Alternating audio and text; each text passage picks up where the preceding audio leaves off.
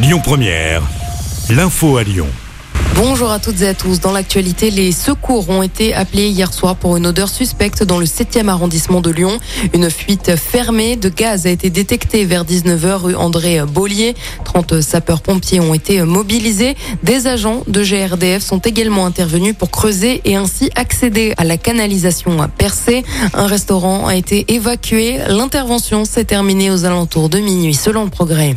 La métropole de Lyon l'a annoncé vendredi dernier. Une passerelle de 250 mètres entre le parc de Gerland et le quartier de la Soleil à Oulin et au technicentre de la Mulatière devrait être construite d'ici 2028.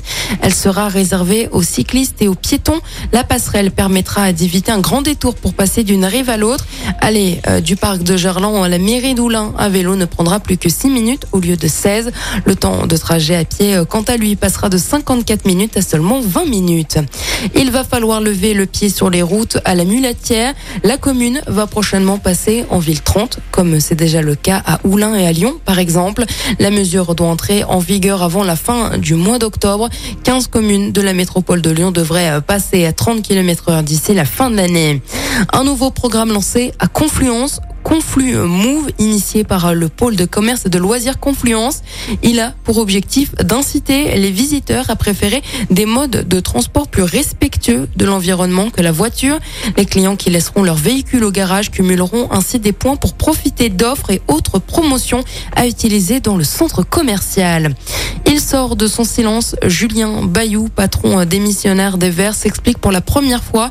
Il rejette les accusations de violence psychologique sur une Le privé ne doit pas être instrumentalisé à des fins politiciennes, a-t-il expliqué. Paris va boycotter la Coupe du Monde de foot comme Villeurbanne, Lille, Strasbourg, Marseille, entre autres. La mairie de Paris annonce à son tour qu'elle n'installera pas d'écran géant pour suivre les matchs de l'équipe de France lors de la Coupe du Monde.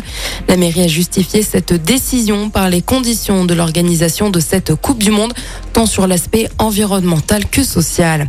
En football, mais cette fois-ci sur le terrain, victoire obligatoire pour Marseille après deux défaites en Ligue des Champions. Les Marseillais accueillent le Sporting Portugal. Coup d'envoi à 18h45 au stade Vélodrome. Le match se joue à huis clos. Le PSG, lui, se déplacera demain soir sur la pelouse du Benfica à Lisbonne en Ligue des Champions. Écoutez votre radio Lyon Première en direct sur l'application Lyon Première, lyonpremière.fr et bien sûr à Lyon sur 90.2 FM et en DAB+. Lyon Première